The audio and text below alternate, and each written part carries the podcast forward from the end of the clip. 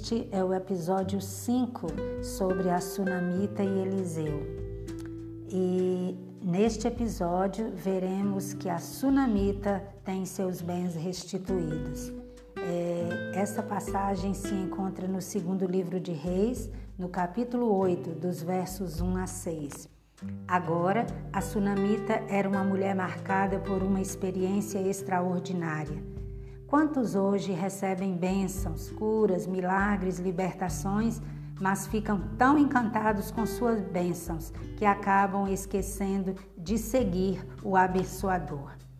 Elias e Eliseu profetizaram sobre os reinados idólatras da descendência de Acabe no reino do norte.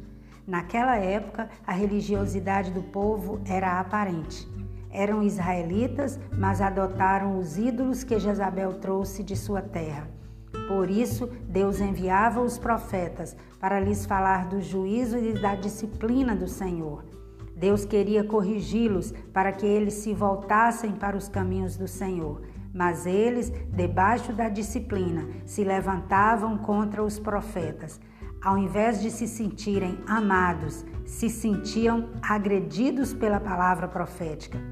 Sua ética e costumes estavam comprometidos com a corrupção e uma vida de pecado. Preferiam ouvir falsos profetas que lhes massageavam o ego e desprezavam a correção do Senhor. Não foi assim com aquela mulher.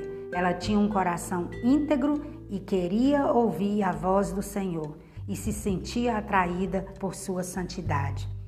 Eliseu então diz a ela: Levanta, Vai tu e tua família e peregrina onde puderes peregrinar, porque o Senhor chamou a fome, a qual também virá à terra por sete anos.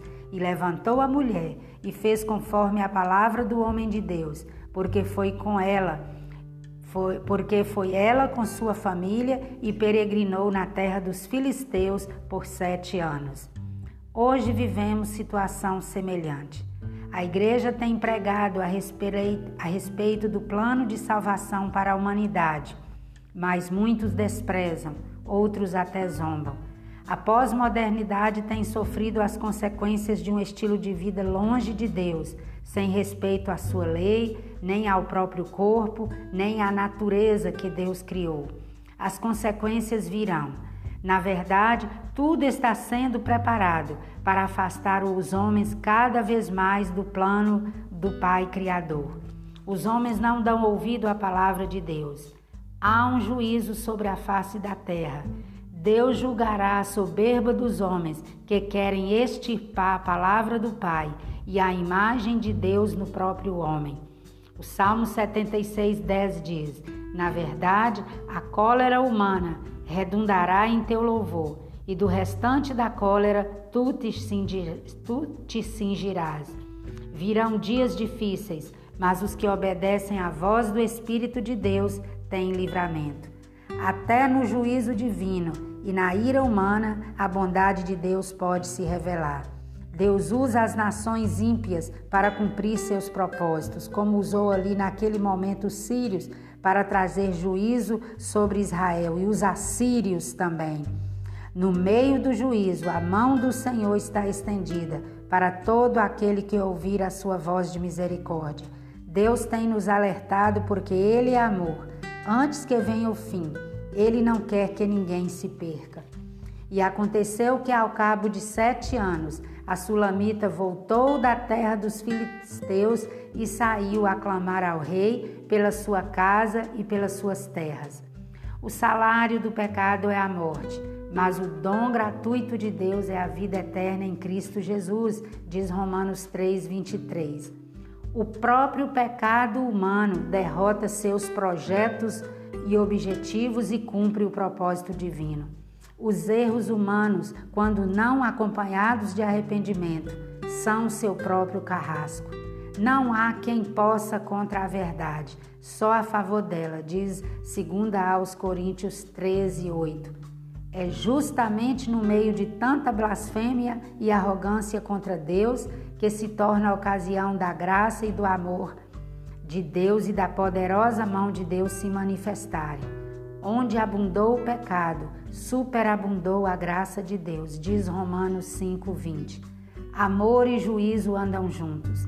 A oportunidade de a oportunidade de arrependimento é dada a todos. Sua tragédia pode ser teu testemunho de vitória amanhã. Enquanto o rei falava a Geazi, moço do homem de Deus, dizendo: Conta-me, peço, peço-te todas as grandes obras que Eliseu tem feito. E contando Geazi como vivificara um morto, eis que a mulher, cujo filho vivificara, clamou ao rei pela sua casa e suas terras. Então disse, a, disse Geazi: Ó rei, meu senhor, esta é a mulher, e este o seu filho, a quem Eliseu vivificou. O rei perguntou à mulher, e ela lhe contou. Então o rei lhe deu um eunuco, dizendo: Faze-lhe restituir tudo quanto era seu, e todas as rendas das terras, desde o dia em que deixou a terra até agora. A fome durou sete anos e o cerco três.